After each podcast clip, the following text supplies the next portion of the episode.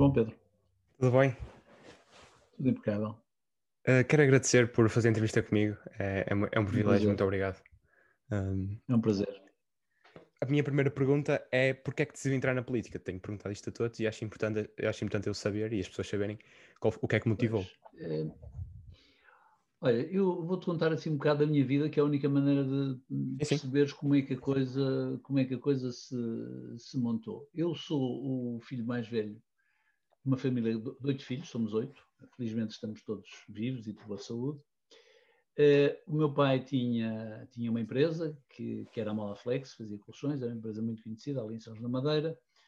Nós vivíamos no Porto, tivemos uma, uma educação normal. Eu andei num liceu público, andei no que é hoje o Rodrigues Freitas, no Manuel.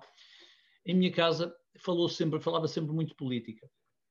O meu pai era uma pessoa que era contra o regime, mas de uma forma moderada. Era muito a linha do, do Sá Carneiro, aliás, que ainda é Sim. é primo da minha mãe, e portanto havia, passava lá por casa muita gente. O Miguel Veiga, o, o Artur Santos Silva pai, o Artur Santos Silva filho, uh, passava muita gente e portanto a minha adolescência, quando tinha a tua idade, num tempo em que em Portugal ninguém falava de política, era mais ou menos proibido, ou então dizia-se bem de Salazar, uh, lá em casa falava-se de tudo. Ao mesmo tempo uh, que se falava disso, a minha avó, mãe do meu pai, era alemã de origem judia e, portanto, tinha toda aquela emoção ainda de, de, do que tinha sido a guerra e a perseguição aos judeus. Ou seja, havia muitos temas que não eram tratados na praça pública, mas nós tratávamos lá em casa. E, portanto, ainda hoje, a minha família, eu quando almoço com os meus irmãos em casa da minha mãe, fala toda a gente política e nós temos, atenção, temos, eu tenho uma irmã que vota no Bloco de Esquerda e, e tenho um irmão que desta vez votou no Chega, para tu imaginares. Portanto, estás a ver em oito as, Sim, as tudo separado, tudo separado. tudo separado. Portanto, havia, havia muito esta, esta participação. Depois veio o 25 de Abril, eu fui estudar para Londres, uh, depois fui trabalhar, cheguei a Portugal, não havia empregos nessa altura, estávamos numa situação terrível, fui trabalhar para a Noruega, depois trabalhei na Alemanha, depois eu fazia vela de competição, também perdi o meu tempo a fazer vela de competição e, e, fiz vela mesmo de competição, fiquei em terceiro lugar num, num campeonato da Europa, depois casei-me cedo uh, e depois comecei com o negócio e, e, ganhei muito dinheiro nesse, nesse, negócio. Ganhei muito dinheiro, o negócio correu muito bem, o negócio de navegação, eu tinha trabalhado em navegação na Noruega e cheguei aqui, uh, quem tinha um... Quem era cego de um olho, mesmo assim conseguia nessa altura montar uma empresa, numa altura em que surgiam os contentores, ninguém sabia o que era, e eu montei uma empresa, de repente era a maior empresa de transportes nacional, e depois um dia uh, fiquei doente. Uh, fiquei doente subitamente, eu tinha feito vela, tinha feito um jogo de rugby, que eu fazia rugby para fazer musculação, e fiquei uhum. doente e de repente tive que fazer hemodiálise durante dois anos e meio. E esse tempo foi um tempo muito difícil, porque eu tinha um filho pequeno, que agora tem 37 anos, uh, tinha deixado de competir, estava a morrer, depois fiz um transplante, enfim, tive ali um tempo difícil, mas consegui sempre manter a minha empresa e, e depois acabei por perceber nos anos seguintes a ficar bom, tinha que viajar muito e um dia uh, resolvi vender a empresa. A empresa não era só minha, eu só tinha 30% da empresa, o meu pai era sócio depois tínhamos uns, uns outros sócios, mas surgiu-nos uma proposta para vender a empresa por uma pipa de massa na altura. Isto foi em 1991. Uh, e pá, eu vendi a empresa vendi empresa, então quis conhecer melhor o meu filho Gonçalo, eh, pedi no colégio, ele era ótimo aluno, aliás, ele depois estudou em Cambridge, peguei nele, fui para o Brasil três meses com ele passear. Queria conhecer bem o meu filho, queria estar com o meu filho, não sei o quê. Depois vim, comecei aos poucos a, a interessar-me por coisas diferentes, depois abri um restaurante, que correu muito bem também, tive uma discoteca, imagina bem, meti-me numa data de coisas diferentes, uh, então tentei fazer coisas diferentes, variar a minha vida. Até que e, e, eu nunca quis entrar em nada da política. O Sá Carneiro dizia sempre entrar no PSD, nunca quis entrar, nunca. Mas lá por casa continuavam a passar pessoas. Só que eu, enquanto o meu pai foi vivo, de alguma maneira eu nunca quis. Hum, uh, nunca quis uma afirmação própria, talvez por ter o mesmo nome dele. Uh, achava que o meu pai, o respeito que o meu pai merecia, enquanto o meu pai fosse vivo e ativo, eu não me devia merecer. O meu pai morre em 2000, morreu muito cedo, morreu, ele tinha 69 anos na altura, e surgiu então a oportunidade, surgiu um convite para ir para a Associação Comercial do Porto. Eu tinha com a Associação Comercial do Porto uma ligação histórica. O meu trisavô e o meu bisavô tinham sido presidentes da associação.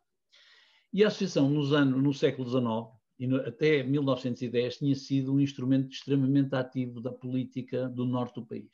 Tinha estado envolvido na construção da via férrea, do Porto Leixões, de muitas exigências relativamente ao liberalismo do Porto e não sei o quê. Convidaram-me, eu tinha tempo e fui para lá. Pronto, 2001, meu pai morre, em 2000 ou em 2001 fui para lá. E então, nessa presidência na Associação Comercial do Porto, eu comecei a perceber, por um lado, que era preciso uma intervenção cívica uh, forte, mas que a sociedade civil, onde eu estava imergido, porque isto era a sociedade civil, não era política, Sim. não tinha instrumentos para, para vir a, a tomar, a ir mais além. Entretanto, em 1912, em 2012, aparece a candidatura do Dr. Luís Filipe Menezes. E, e, toda a gente achava que, que eu conheço bem. Eu, eu, fui ao casamento do filho e ontem falei com o filho dele, somos amigos. E, e curiosamente, o Dr. Luís Filipe Menezes, eh, através de um outro amigo comum, eh, convida-me eh, para almoçar e diz-me que gostava que eu apoiasse a candidatura dele.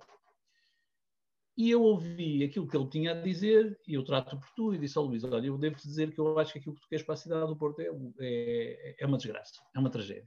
É exatamente aquilo que eu não quero para a cidade do Porto. Era construir pontes, rotundas, heliportos e não sei o quê. Disse, não, eu acho que o Porto precisa de cidadania, precisa de cultura, precisa de uma coisa diferente. É, mas, mas não pensei sequer em, em candidatar-me na altura. Só que ele depois fez uma coisa eu, que, que, que de alguma maneira me provocou ele vai a uma coisa da JST, uma reunião da JST, eu estava em casa da pessoa que tinha jantado connosco, tinha almoçado connosco e com ele. Uma pessoa do PSD, que eu não vou dizer quem é, porque é um daqueles segredos que a gente tem que guardar. Sim, sim. Em que o Menezes diz, ah, isso do Rui Moreira, o Rui Moreira, eh, andam para aí a dizer que o Rui Moreira se calhar vai ser candidato.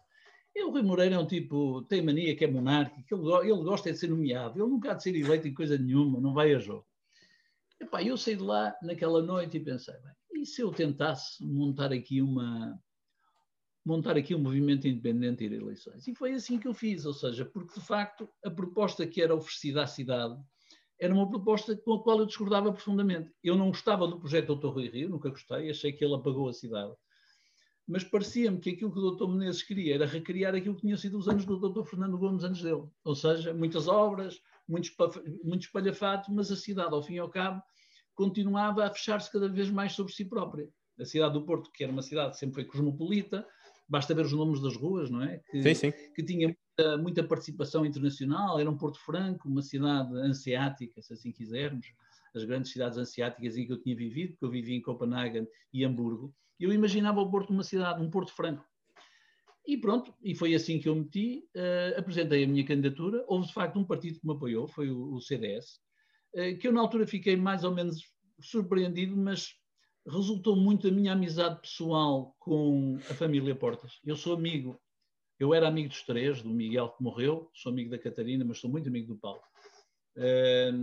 E, portanto, o Nuno Portas era amigo do meu pai, o pai deles, e ele apoiou-me um bocado por isso. E nós juntamos naquela candidatura pessoas desde a extrema-esquerda, tínhamos lá o Pedro Batista, que morreu recentemente, tinha sido fundador de um partido chamado O Grito do Povo, Uh, passando por pessoas muito próximas do PS, passando por pessoas do PSD que não queriam o Dr. Menezes, passando por pessoas do CDS. E, portanto, formamos uma, uma, uma, uma coligação eleitoral, fomos a eleições, ganhamos. O que é que acontece? Nessas primeiras eleições nós não tivemos maioria absoluta.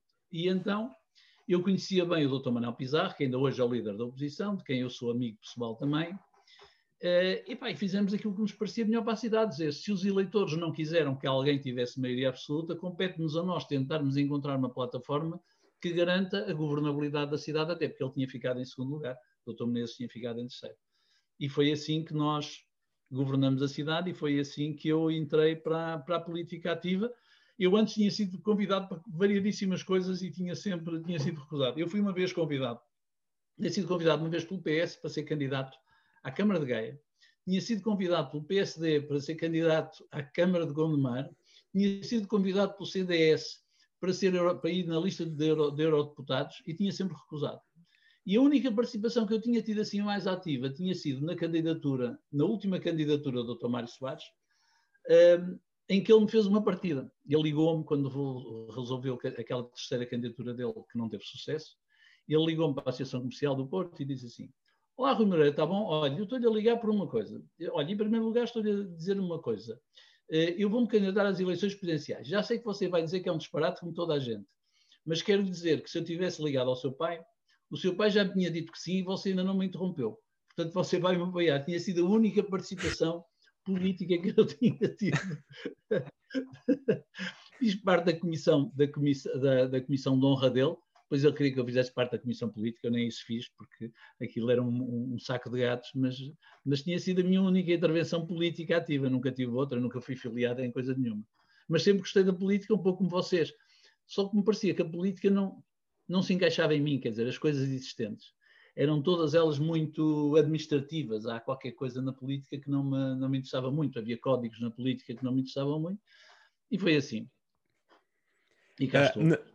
Numa recente entrevista do, do, candidato às, do antigo candidato às presidenciais, o Tiago Manhã, um, ele disse que o, ele fez parte, o Tiago, fez parte do movimento independente que o, o, o elegeu. Um, Revê-se nos ideais, por exemplo, uh, esta pergunta não estava preparada, mas veio da, da, sua, da, da sua explicação.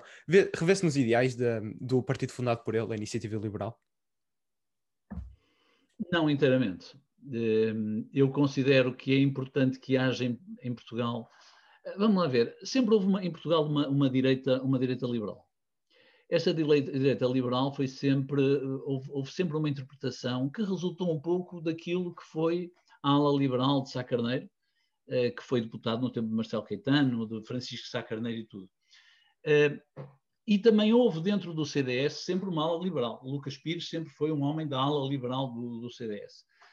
A verdade é que neste momento havia um vazio, porque se, se, se, tu quiseres, eu acho que há quatro direitas. Há quatro direitas. E esta, esta é uma das quatro direitas que não estava representada e acho que é importante estar representada no Parlamento e acho, portanto, que faz sentido. Eh, porque, no fundo, o que nós temos é uma direita mais uh, nacionalista, uh, tipo Chega. Eu não sei se é de extrema-direita ou não, depois podemos discutir se eles são de extrema-direita, tenho algumas dúvidas. Eu acho que não são, mas depois. Agora, é uma direita autoritária, eu direi, direi, há uma direita autoritária. Depois há uma direita dos costumes, uma direita eh, que foi sempre interpretada pelo, pelo, pelo CDS, eh, a direita, uma direita muito de uma certa democracia cristã, eh, mas muito Sim. uma direita dos costumes. Uh, e depois houve, houve sempre uma, uma, uma direita mais tecnocrática, muito interpretada por Cavaco Silva. E esta é, é, é, a direita liberal, e portanto achei importante que isto surgisse. Acho que tem ali algum espaço. Se me perguntares se eu concordo com tudo, não. Eu concordo com algumas das coisas, uh, com uma menor intervenção do Estado, com a promoção de instrumentos de concorrência, uh, concordo. Já quanto a algumas das coisas que eles propõem, nomeadamente em termos de fiscalidade, parece-me mais ou menos, mais ou menos inexecuível nos tempos atuais. Ou seja, julgo que a serem levadas a cabo aquelas transformações, o Estado Social como nós o conhecemos estaria condenado ao insucesso. E o Estado Social, num país muito rico, eh, no Dubai, não é, não é muito necessário haver um Estado Social. Em Portugal, com o atraso ancestral que nós temos, apesar de tudo, nós continuamos a precisar de um Estado social. Razão pela qual eu muitas vezes digo que nessa matéria eu sou temporariamente de centro-esquerda, ou seja, continuo a acreditar que é preciso eh, que muitas das coisas eh, continuem a ser, apesar de tudo, proporcionadas ao cidadão independentemente da sua capacidade aquisitiva, que não é a posição, naturalmente, do, do, do, da iniciativa liberal. Certo. Acho, um... Ou seja, eu acho que a iniciativa liberal, o modelo dele podia funcionar se houvesse quase uma apneia, se o tempo parasse e de repente a economia toda mudasse e todos certo. ficássemos ricos e com capacidade. E acho que o modelo que eles propõem até permite enriquecer. O problema é o lastro dos que não conseguem. E temo Sim. que a iniciativa liberal, a ganhar amanhã, ser maioritária nas eleições, que não vai ser com certeza, poderia deixar muita gente por caminho. E acho que nós tivemos 48 anos de, de, de, de uma ditadura nós acabamos essa ditadura com níveis de educação muito baixos e, e, ainda não conseguimos recuperar disso. Temos vindo a recuperar, apesar de tudo, os números é, é uma área em que Portugal pode dizer que fez bem. Mas, por exemplo, o Sistema Nacional de Saúde, que é uma coisa muito importante em Portugal, eu não vejo como é que ele podia ser articulado com aquilo que a iniciativa liberal propõe. Certo. Uh, pondera, por exemplo, pondera, não, acredita que a iniciativa liberal pode chegar a, a governo?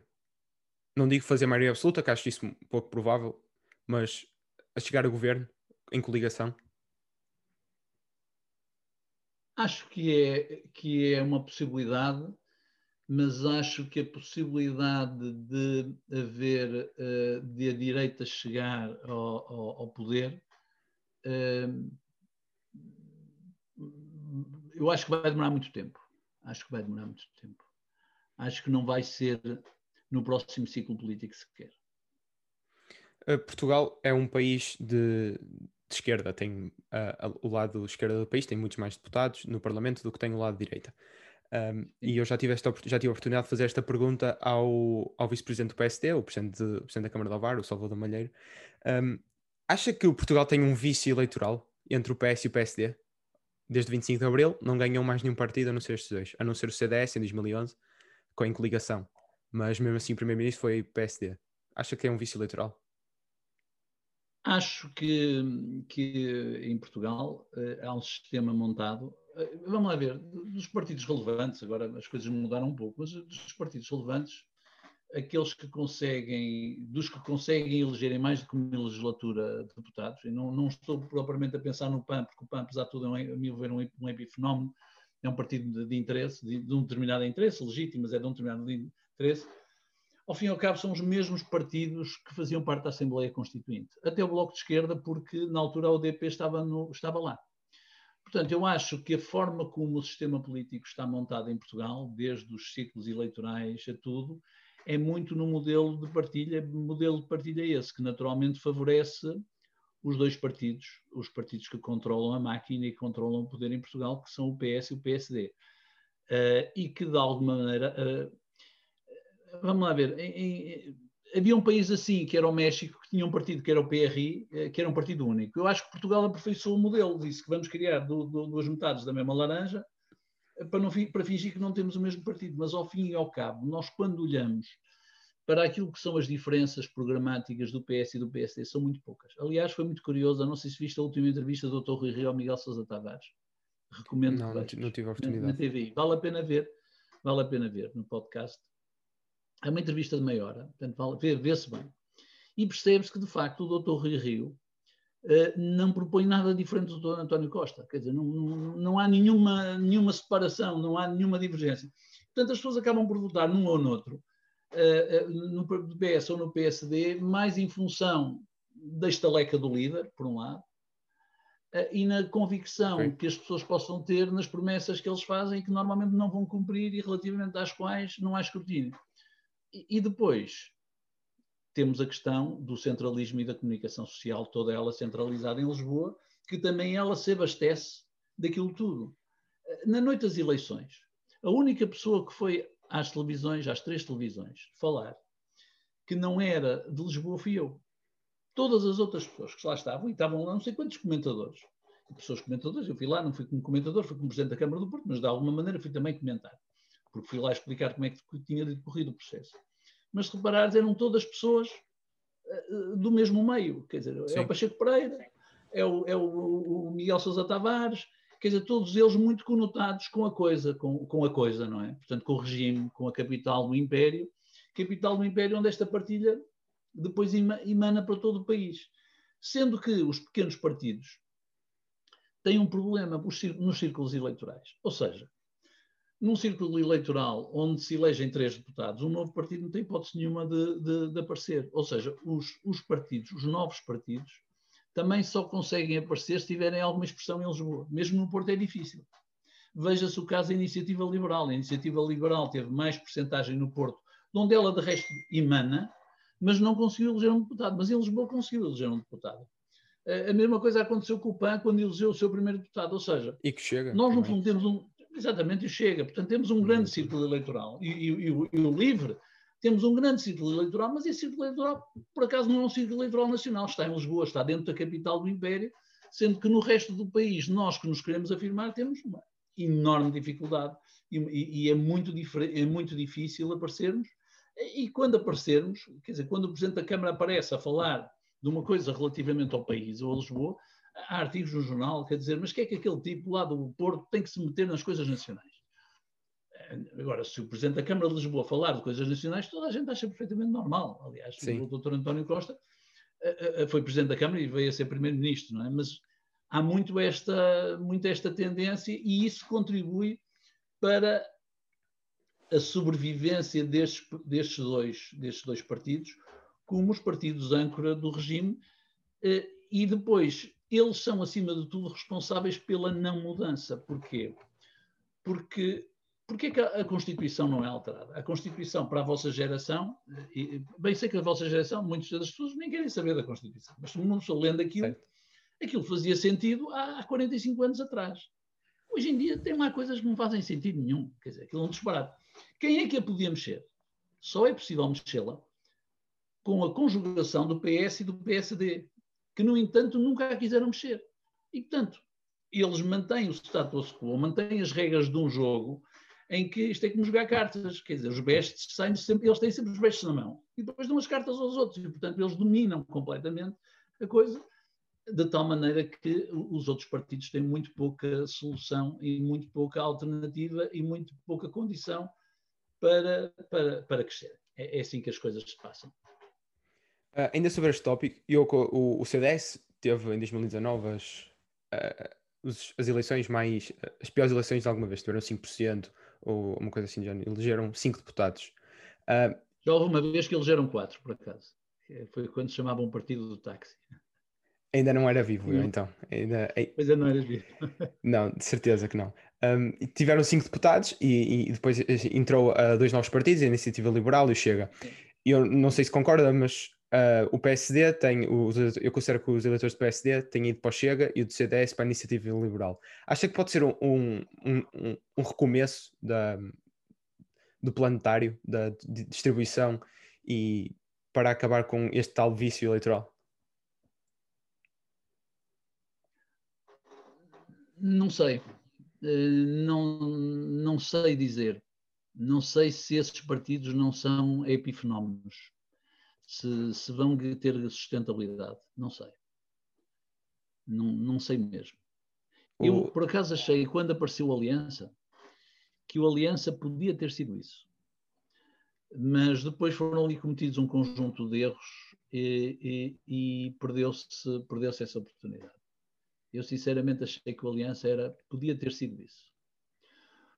Porque, de alguma maneira, vamos lá ver, eu estou convencido que um projeto político em Portugal para ter algum sucesso, vai ter que entrar nas franjas uh, do, do, PS e, e, do PSD. Não me parece que o Chega ou a Iniciativa Liberal consigam entrar nessa franja. Aliás, como tu bem dizes, uh, a Iniciativa Liberal entra na franja do CDS. É, é o novo CDS, assim quisermos, não é? É o, é o CDS do, do, é o CDS que nunca foi, que o CDS muitas vezes quis ser. É um CDS mais sem gravata, se assim quisermos, não é? Mas é um CDS. A Iniciativa Liberal é o CDS sem gravata. É o CDS do Lucas Pires, que abandonou o CDS para o PSD exatamente porque não conseguia fazer isto e achava que o PSD era mais liberal. Foi esse o caminho de Francisco Lucas Pires. E, portanto, o que me parece aqui é que uh, as coisas para já vão continuar assim, a não ser que haja, uh, fruto não da propriamente da pandemia, mas da crise económica e social que se avizinha, que haja uma implosão dos, dos partidos tradicionais, o que pode acontecer, por exemplo, nas eleições autárquicas. Pode haver um momento, os grandes partidos acabam, em Portugal é que não acabaram, mas nos outros países acabaram. Nos outros países acabaram. Em Itália, eh, durante anos, eh, a democracia cristã e o Partido Socialista Italiano eram os, os, partidos eh, dominantes, mais o Partido Comunista Italiano também, muito importante. Nenhum desses partidos hoje existe. Uh, e, portanto, há partidos que acabam. Uh, não, não, não, não quer dizer. Em França, o Partido Socialista francês acabou praticamente. Não é? Portanto, mas teria que haver algum abalo. Teria que haver algum abalo. Para já, não é muito previsível. É engraçado que tenha a mesma opinião o, com, com, o Presidente da Câmara de Alvar. É engraçado que ambos consideram, uh, tanto consideram mais o Chega, o Presidente da Câmara de Alvar considera mais o Chega um, um evento esporádico. Portanto, acho. Vamos lá ver, o Chega não é um evento esporádico. Eu não acho que o Chega seja de, de, determinadamente um, um, um, evento esporádico. O, o, o, Chega, vamos lá ver, as pessoas que eram desafetas ao regime, desafetas ao regime, encontravam por norma uh, fuga onde? No bloco de esquerda. Uh, desde que tivessem, tivessem desafecção ao regime por aquela razão. Nós estamos, estamos a falar numa esquerda dura e tudo mais. Isso foi fortemente afetado pela geringonça, por um lado, porque isto foi a tentativa de formalização do Bloco de Esquerda como um, um parte do regime. Aliás, sintoma disto é a entrada do Dr. Francisco Louçã para o Conselho de Estado. Às vezes há pequenos sinais que pouca gente nota. De alguma maneira, quando o Dr. Francisco Louçã entra para o Conselho de Estado está a dizer nós já não somos antissistema, passamos a fazer parte do sistema e a tentar negociar dentro do sistema. A verdade é que há, houve muita gente, e há muita gente que fica, de fora, que fica de fora disto. Há muita gente que está com grande desafeto relativamente ao regime e à forma como as coisas funcionam. E, portanto, é, é, o Chega é uma conjugação de índole autoritária de um conjunto alargado de pessoas que já não acreditam no Estado que temos e que querem ter um outro Estado. E o que eles têm em comum não é serem de extrema-direita. O que eles querem em comum é um modelo mais autoritário, um modelo que ponha isto na ordem. Aliás, uh, o Chega, o próprio nome quer dizer isto, não é? é basta. Sim. É? Dizer, nós não queremos mais isto. E por isso é que nós encontramos lá uma mescla de pessoas pessoas que tradicionalmente votavam Partido Comunista, no Alentejo, eh, pessoas nas cidades que votavam nas coisas mais diferentes, mas depois também uma coisa muito importante que é a abstenção. Porque nós não nos podemos esquecer que nas eleições em Portugal, agora votaram menos pessoas, mas tradicionalmente só votam 50% das pessoas. As, os outros 50%, se não votam, não é necessariamente por preguiça. Não votam porque não encontram. Não se revê em ninguém. Não se revê. E depois, há muita gente zangada. Eu vou-te dar um, um, pequeno exemplo. A minha empregada doméstica é a minha empregada doméstica há 38 anos.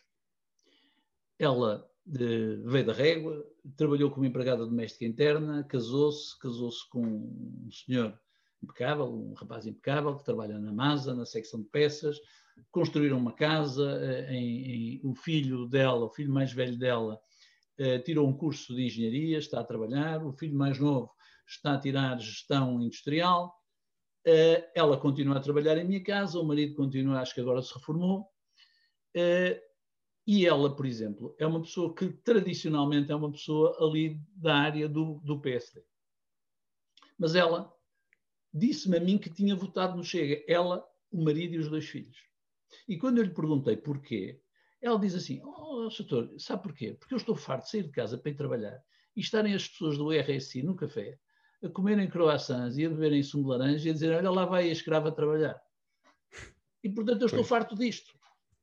Tá, estás a ver? Ou seja, isto não é uma pessoa de extrema-direita. É uma pois pessoa não. Eh, de uma família católica, é uma pessoa uh, que, que, fez a sua vida, que construiu a sua vida, que os filhos atingiram um nível de educação muito, muito interessante. É uma pessoa que, que tirou a carta, é uma pessoa que, que, já viajou que já, e não foi viajar para Punta Cana porque quis conhecer Roma e ver o Papa. É uma pessoa que, que no fundo, construiu a sua vida e criou ali uma. que, que, que vindo de uma família rural, da Régua, atingiu de facto um nível a que nós chamamos a pequena burguesia, que são os revolucionários, por, por norma, porque as revoluções são feitas pela pequena burguesia, e que subitamente ela vê que há uma apropriação indevida do trabalho dela por parte de pessoas que não estão sujeitas a escrutínio. Certo. E, portanto, é, eu acho que o Chega representa muito o esgotamento que a, da capacidade que o Estado tem, apesar de tudo, de fazer prevalecer uma coisa muito importante na sociedade, que é o mérito. Ou seja, nós, os partidos, Porquê é que os partidos do centro não querem favorecer o mérito? Não querem favorecer o mérito porque têm medo de castigar o demérito e, através do castigo do demérito, perderem votos. Isto é uma tradição. É, é tentação. E, portanto, depois já não conseguem, porque se tu não. Porque tu, para, para, para, para premiares o mérito, tens que castigar de mérito, não há outra forma, não é? Sim. E como eles não o querem fazer, aquilo que tem sido feito é cada vez mais as pessoas ficarem absorvidas com um sentimento, por um sentimento eh, de alguma incompreensão. Ainda ontem, por exemplo, para vermos um, um exemplo de, de, de, do que é que se passa, ontem saiu uma resolução do Parlamento para que o governo gaste 15 milhões de euros numa campanha publicitária para combater o racismo. À partida, eu não tenho nenhum problema, até porque isto é para, para ajudar os jornais, que se faça uma campanha publicitária de 15 milhões de euros para combater o racismo. Mas eu pergunto assim: quanto é que foi pago pelo governo em campanhas para mobilizar as pessoas para terem um comportamento razoável relativamente à pandemia? Eu sei quanto é que a Câmara do Porto gastou, mas gastou, nós gastamos mais que o governo. Não houve uma campanha. Quanto é que o governo ganha, ou gasta por ano, por exemplo, para combater uma coisa que pouca gente fala, que é a dependência, a fortíssima dependência das drogas e também do álcool entre os jovens, que tu sabes muito bem, porque és dessa geração. Sim. Quanto é que se gasta? Zero. Quanto é que se gasta em campanhas de promoção contra a violência doméstica? Em todas estas campanhas juntas não se gasta a mesma coisa que se gasta num, numa campanha contra o racismo, que é uma tentativa do Parlamento, apesar de tudo, de combater o Chega da pior maneira possível. Porque, curiosamente, qual foi o único partido que votou contra isto? O Chega. E a Iniciativa Liberal absteve-se. Portanto, o próprio Chega percebeu que isto lhes era destinado. Ou seja, então, o, o, numa altura de pandemia, numa altura em que o país está como está, fazer isto isto é aquilo que o André Ventura gosta, não é? Isto é mesmo aquilo que o André Ventura gosta. Não é? Portanto, é, é dizer assim: estão a ver que eles estão, estão a usar os dinheiros públicos para fazer batota. E estão a usar para uma coisa. É verdade que existe algum problema de racismo em Portugal, como existe em todos os países. Nós somos um país racista, como todos os países são racistas. Mas justificará esta escolha? Não estou a falar que não, seja, que não se deva fazer, deve. Mas será essa a prioridade? Nesta, neste momento, eu acho que neste momento é absolutamente insultuoso. Quer dizer, quando neste momento eh, se andam a discutir leis no Parlamento que não, que não fazem sentido nenhum, como o caso da eutanásia, vamos lá, num dia em que morrem 350 velhinhos, não é um grande dia para que o Parlamento vote a eutanásia. Estando, desculpa, quer dizer, sim, não faz sim. nenhum sentido. Correto. Não faz nenhum sentido, porque é num dia em que os médicos, pela primeira vez, têm que decidir que máquina vão desligar. E é nesse dia que o Parlamento. Vamos lá ver. E eu, quando eu digo isto, parece que eu sou radical. Não, eu estou apenas a explicar-te porque é que as pessoas votaram no Chega. É? As pessoas votam no Chega por causa disto, objetivamente. Votam. votam, votam uh, o, o, eu tenho um irmão que votou sempre PSD, nunca votou CDS, e este ano votou Chega. Lá está aquilo que tu estás a dizer. E porquê? Porque ele tem os filhos numa escola, aqui no Porto, e à porta da escola vende-se droga e há pessoas a chutar para a veia e a polícia não pode fazer nada. E ele não aguenta aquilo, não é? Porque outro dia já saiu do carro, teve que mandar um banano. Aliás, o meu irmão é um tipo corpulento, como é maior que eu. E, portanto, teve que mandar um banano num gajo, depois vai à polícia, depois não sei o quê, depois a polícia diz que. E o meu irmão diz assim: eu tenho que votar no Chega porque alguém tem que pôr ordem nisto. Ou seja, pôr ordem, não é? Pôr ordem não quer dizer necessariamente que seja direita. Porque, curiosamente, se vis do programa do Chega, o Chega defende a manutenção da TAP, a manutenção dos funcionários públicos, dos professores, dos enfermeiros, dos médicos. Ou seja, no programa do Chega está lá a manutenção do, do Estado Social. Está lá.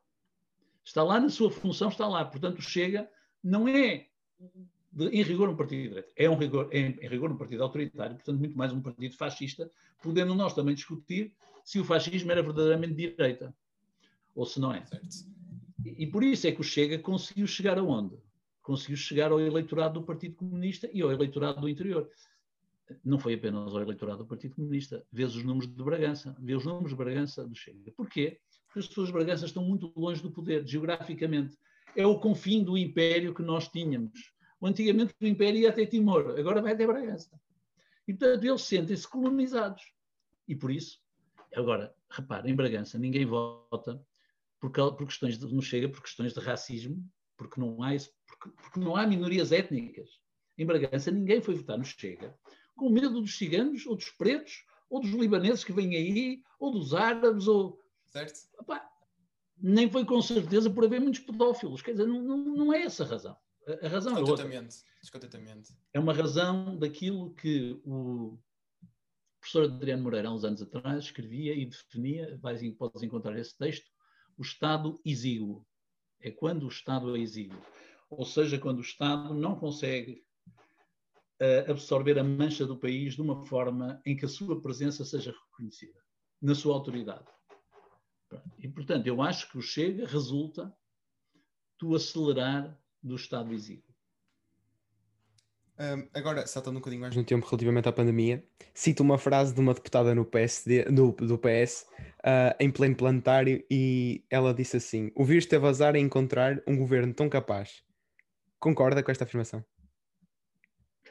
Acha que realmente que o governo está, está, a fazer, está, está a fazer o máximo que pode e da melhor forma possível? Oh Pedro, vamos lá ver. Em primeiro lugar, as nossas, a nossa tendência para a bravata sempre existiu nós fomos sempre, tivemos sempre a tendência, historicamente, a tendência para a bravata. E houve tempos em que nós tínhamos recursos que nos permitiam ter bravata, e depois houve um tempo em que já não permitia ter, ter, ter as bravatas.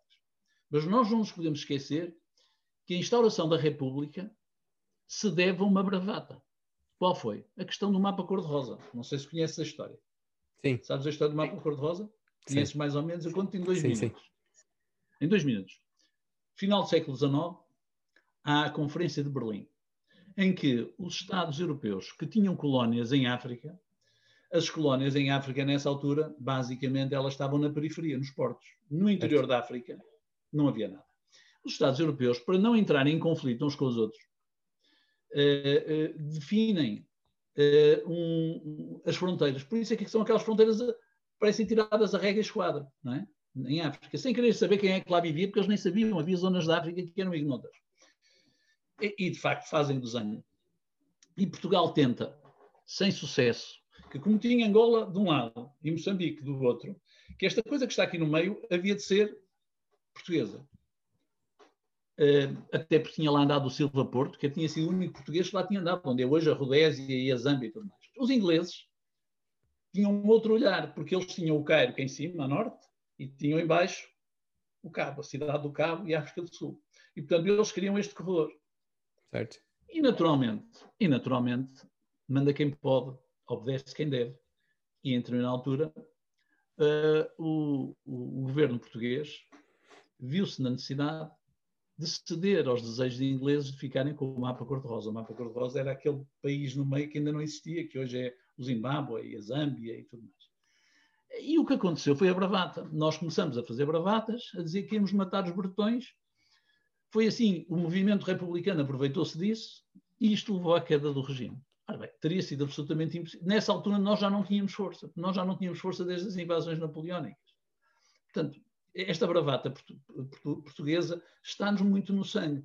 É por isso que nós achamos sempre que nestes momentos que basta dizer umas bravatas aquela coisa, aquela cena pindérica, que eu fui convidado e recusei-me a ir, no Palácio de Belém, em que estava o senhor Presidente da República, o senhor Primeiro-Ministro, o senhor Presidente da Assembleia, uh, da, da, da, Assembleia uh, da República, o senhor Presidente da Câmara de Lisboa e o senhor Presidente da, Federação Portuguesa de Futebol, a anunciarem com ar de pompa e circunstância que Portugal tinha tido uma conquista extraordinária, que era ter os jogos da, da final da Liga dos Campeões em Lisboa, onde por acaso não houve um único espectador. Não trouxe um tostão ao turismo. Não trouxe nada. Ninguém sabe o quê. Epá, toda a malta que viu os jogos, eu vi os jogos, quero lá saber se o jogo é no estado do Dragão, ou no estado da Luz, ou no estado do Leque Poznan, é igual. Aquilo foi uma bravata e, portanto, nós passamos o verão a falar em milagre português. Mas qual milagre? Não faz milagre nenhum. Sim. Nosso, o, nosso, o nosso milagre qual foi? É que a pandemia chegou cá uns 15 dias mais tarde do que chegou a Itália. Começou no Norte, que ninguém, eles lá em cima, lá em baixo, não queriam saber. E nós, por acaso, fomos muito disciplinados e muito ordeiros no combate a essa primeira pandemia. E, portanto, aquela coisa deles dizerem que foram bestiais, não são nada bestiais, são, são à, à boa forma portuguesa, foram levianos em alguma coisa. Vamos lá ver. Teria sido possível fazer as coisas de maneira diferente? Acho que sim. Acho que houve algumas coisas que correram bem. Eu acho, acima de tudo, que se demonstrou que o investimento público no Sistema Nacional de Saúde é relevante. Acho que o nosso Sistema Nacional de Saúde correu muito melhor do que as pessoas poderiam imaginar. O que é que correu mal? Correu mal toda a política nos lares de idosos, muito mal. Correu muito mal. Uh, correu muito mal a prevenção, não foram feitas campanhas de prevenção. Eu estou à vontade aqui no Porto, fizemos muitas campanhas de prevenção, a explicar às pessoas como é que se deviam comportar e tudo mais. Correu mal a incompetência da Direção-Geral de Saúde, que contra tudo e contra todos continuava a dizer que a máscara não servia de nada. Correu muito mal fazer-se uh, o, o, Grande Prémio de Fórmula 1 no Algarve, onde as pessoas se amontoaram de maneira Sim. absurda. Uh, que foi uma coisa absolutamente absurda. E, finalmente, correu muito mal o Natal, em que se sabia perfeitamente que a, forma como foi dita foi condenar não sei quantas pessoas à morte, porque, de facto, nós percebíamos o que é que ia suceder. Todas as pessoas percebiam, não podia haver milagre, não podia, se todos os outros países da Europa. A Bélgica até dizia que cada pessoa para ir à casa de banho só, podia uma pessoa à casa de banho em cada festa de Natal, não é? Os alemães a fecharem tudo. Então, o que é que nos fazia diferente? Pois. Foi uma cedência aos costumes. Portanto, eh, eu acho que nós fizemos muito mal eh, e neste momento estamos a fazer muito mal a questão da vacinação. Muito mal.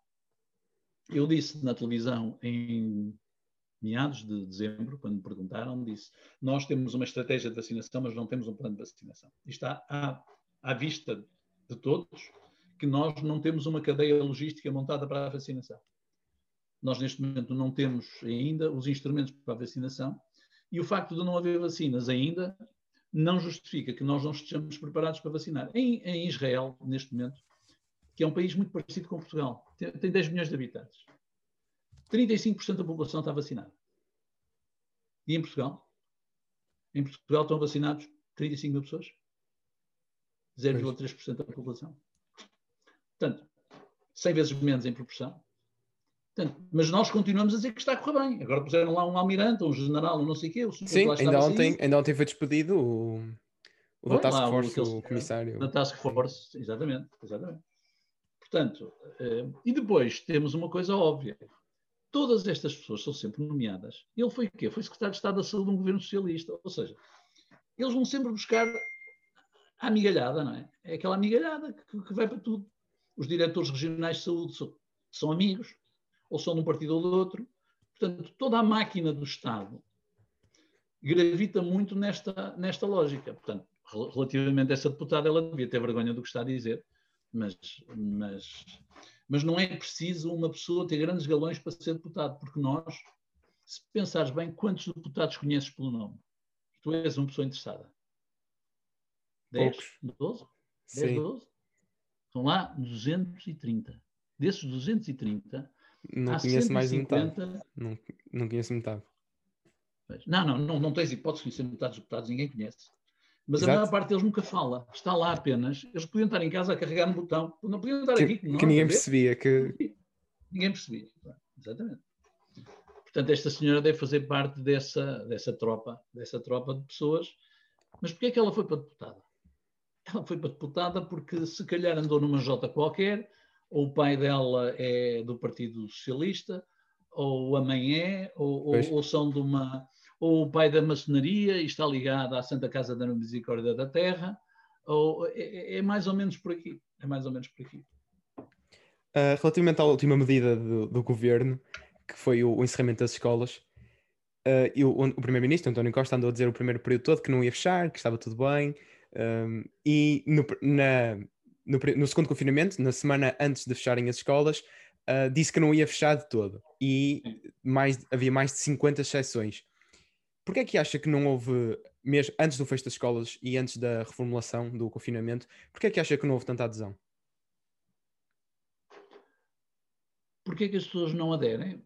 Porque as pessoas, quando as pessoas deixam de acreditar nas medidas, as pessoas deixam de acreditar na autoridade. Ou seja, quando se percebe primeiro, quando se percebe que aquilo que nos estão a tentar incutir todos os dias não funciona, a pessoa borrifa-se. É assim, imagina que tu estás com uma grande dor de dentes, não é? E, e, vai o médico à tua casa e diz-te, olha, vai tomar um aspirina, uma, uma, uma, coisa qualquer para a dor, ou Benuron. E tu tomas Benuron, passa-te, e tu no dia seguinte, se tiveres outra coisa qualquer, vais ao médico e o médico diz assim, oh, amigo, agora vai ter que tomar uma injeção. E tu dizes assim, ao seu doutor, sim senhor, porque confiaste nele.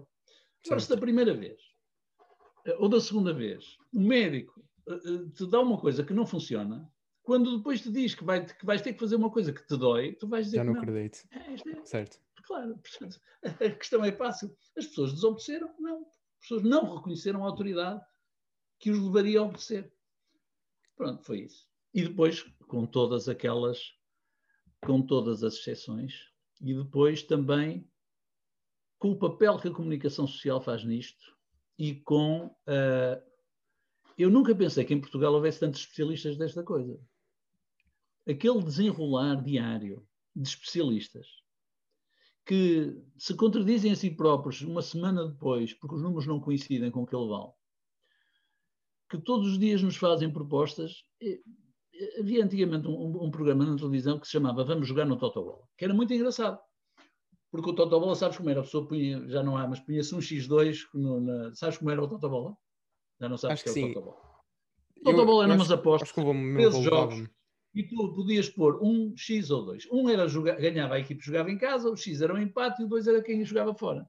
Se tu nos 13 resulta nas 13 uh, balizas acertasses, ganhavas o prémio Totobola. E, pá, portanto, era um jogo da casa, da casa da Misericórdia, perfeitamente normal. Eu uma vez Sim. ganhei 20 contos na altura, uma porrada de massa. 100 euros. A jogar no Totobol. Fiz um 12, não fiz 13, mas fiz um 12. Mas na altura havia um programa muito curioso, que era, iam lá uns especialistas recomendar como é que as pessoas deviam pôr um, um X2. É um bocado a mesma coisa, quer dizer, certo. uma pessoa então, eu, a minha pergunta sempre, eu via Totalmente arbitrário. Eu, não, eu via aquela pergunta quando era miúdo e dizia assim: estes gajos, em vez de estarem aqui a fazer este programa, porque é que não vão eles jogar Totobola e acertar no Totobola? Eu um dia telefonar para lá perguntar: olha, senhor, quantas vezes acertou no Totobola? Completamente aleatório, ninguém sabia como é, que, claro, como é que ia sair. Claro que ninguém sabia, mas é um pouco a mesma coisa com estes gajos que lá vão. Epá, alguns deles dizem coisas absolutamente horripilantes que não se consegue compreender, não é? E depois chegam propostas de. Eh, ontem chegou uma proposta uns senhores que diziam que a Câmara do Porto devia estar a testar com testes rápidos gratuitamente toda a população de semana a semana ou 15 em 15 dias. Porque era melhor. Eu, eu estou de acordo. E eu disse ao senhor assim, é um senhor que eu tenho respeito e especialista nesta matéria. Disse, em primeiro lugar, eu não posso obrigar a população a, a fazer o teste rápido, a não ser que lhes dê um, uma, uma, que lhes possa dar uma cenoura. Se eu puder dizer assim, só vai ao restaurante quem tiver feito o teste rápido, admito que pudesse fazê-lo. Eu estou a fazer ao contrário, estou a dizer, olha, você vai fazer um teste rápido. Mas depois, se por acaso estiver infectado, você não pode trabalhar, você não pode estar com a sua mulher, você não pode estar com o namorado, nem pode estar com os filhos. A pessoa à partida diz, ah, não estou para isso. Mas que estivesse. Mas depois eu disse assim, olha, o senhor sabe o que me está a propor quanto é que custa a Câmara Municipal do Porto? Ele fez, não deve ser muito, não deve ser muito. Eu disse assim, 250 mil habitantes, a 10 euros o teste rápido, são 2 milhões e meio de euros. 2 milhões e meio de euros. Uma vez por semana dá 10 milhões de euros por mês. Levado a um ano são 120 milhões de euros. O meu orçamento da Câmara são 380, era um terço do orçamento da Câmara para tentar propor às pessoas fazerem uma coisa que as pessoas não querem fazer e que a consequência é mais não é boa. Mas, portanto, estás a ver como é que nós, políticos, também estamos impregnados uh, de estes especialistas. Não é? Não, e o homem demorou pá, 45 minutos a propor-me isto num webinar. Atenção, eu leio 45 minutos. Pois eu sou chato, não é? Portanto, o gajo já, já estava irritado. Já bufava assim de lado e tal. Nunca diz, este gajo pá, não percebe nada disto e tal. Isto é bestial e tal. Quem é que vai fazer isso, não é? O Agora... próprio país não tem dinheiro para isto, não é? Pois. Uh, este ano são as eleições autárquicas. Uh, não, sei se, não sei se pode responder ou não, mas vai, vai recandidatar-se à presidência da Câmara do Porto? Não sei. Ainda não, não sabe? sei mesmo. Não, não, não, não, não, não sei. Estou em reflexão. Estão em reflexão. É provável que não, Pedro. É provável que não. É provável que não, mas ainda não decidi. Uh, mas tu certeza. não vais citar a dizer que é provável que não, mas eu te digo que é provável que não. Não, eu, eu não digo, eu não vou pôr nada no título. Não. Só tem tá entrevista, não diz nada. Tá bem, é provável um, que não. De certeza que sabe, mas tanto a Câmara Municipal do Porto como a de Lisboa têm grande importância um, a, a, nível da política nacional. Uh, o, o, o, atual líder da oposição, o Dr. Rui Rio, foi, foi, é o seu antecessor à Câmara de, do Porto. Sim, do Porto. O, o, atual primeiro-ministro, António Costa, foi presidente da Câmara de Lisboa. O ex-presidente da República, Jorge Sampaio, foi presidente da Câmara de Lisboa. Um, põe a possibilidade de se candidatar por um partido, neste caso, a primeiro-ministro ou, ou a presidência da República? Não. Não? Quando eu sair da Câmara do Porto, voltarei a fazer aquilo que mais gosto de fazer. Eu estou com saudade das coisas que ainda não fiz na vida. Pois. Um, e agora, quero, para, voltar, para terminar... quero, voltar a, quero voltar a escrever, quero, quero estar com os meus netos, quero estar com os meus filhos, quero voltar a viajar, quero poder uh, fazer as coisas que me apetece fazer e que um cargo deste uma pessoa não, não pode fazer. E às vezes mandar algumas pessoas àquela parte, um gajo aqui também não pode, pá, às vezes apetece. Pois.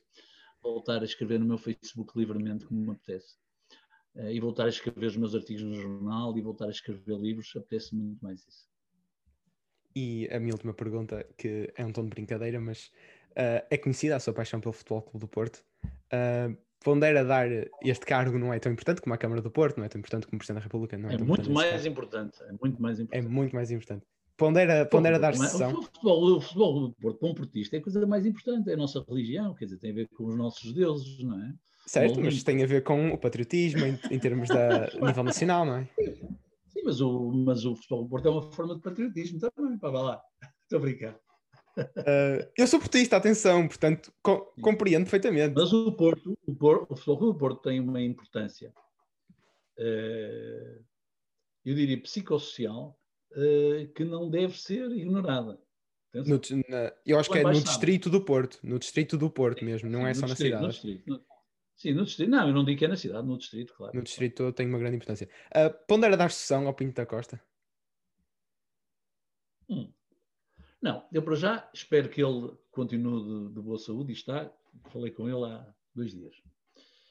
E depois eh, também vai chegar um quando, quando chegar esse tempo em que ele naturalmente pela, pela ordem natural das coisas, apesar de nós acharmos que são semideuses, os, os, o futebol é composto por semideuses, apesar de tudo, as pessoas acabam, não é? Sim. Mas acho que eu nessa altura serei demasiadamente velho para, para, para isso e o futebol perdeu um bocado a inocência. Eu, eu sou de um tempo em que os jogadores do futebol do Porto, com algumas exceções, vinham uns das colónias e vinham um ou outro do Brasil, mas eram tipos que eram portistas. Um, os melhores jogadores, epá, a malta não os vendia. Eu hoje para assumir aquele cargo, teria que conhecer um negócio que eu, se calhar, não, não estou muito interessado em conhecer, na forma como ele se articula. É, o, é, um, é um bocado um negócio de escravos do século XXI. Compram-se e vendem-se jogadores, percebo, comprar percebo. pessoas e vender pessoas. Portanto, há aqui qualquer coisa no meio disto tudo que se perdeu. Certo. Certo. É? Sim. E, e, foram estas Quer dizer, nós temos uma equipe B, temos uma equipe B que está em último lugar. Agora foi para lá o Folha, vamos lá ver. Mas está em último lugar na, na, na, na segunda divisão. Está em último lugar. E eu pergunto, mas porquê é que aqueles jogadores são contratados? Aqueles jogadores devem ser contratados por alguma razão, não são jogadores provenientes das nossas, da nossa cantera. Certo. Aquilo são placas giratórias para vender jogadores e, portanto, eu não, não me interessa muito esse negócio. O futebol, propriamente dito, isso eu gostava, não é? De tratar de perceber a afirmação da marca do, do Futebol do Porto, que acho que nós precisávamos de ir mais além. Eh, de, de, puxar mais na ligação com pequenas equipes da região, para percebermos que com eles tínhamos que construir eh, formação. Eh, eu, por exemplo, não sou nada a favor de, de, do Dragon Force, acho aquilo um grande disparate. Aquilo é um negócio, devia ser um, aquilo é um colégio para meninos ricos que jogam futebol. O futebol nunca foi feito disso. Eu acho que era muito mais interessante apoiar pequenos clubes, ter um, ter, ter um conjunto de atividades muito mais que fossem muito mais ao terreno, que, que, que, inundassem o terreno. Acho que o Porto devia devolver mais à região, ou ao distrito, do que aquilo que devolve, e portanto não, não me estou a ver. E por outro lado, depois tem outra coisa. Não consigo compreender aquilo que se passa muitas vezes no, está, no estádio, com os super dragões e tudo aquilo. Acho que se deixou. Não gosto muito daquilo. Já gostei muito mais de futebol. E pronto, foram estas minhas perguntas. Uh, acho que fiz todas as que queria, portanto, tá, foram estas minhas perguntas. Agradeço imenso a participação. Uh, Pedro, foi um prazer. Foi um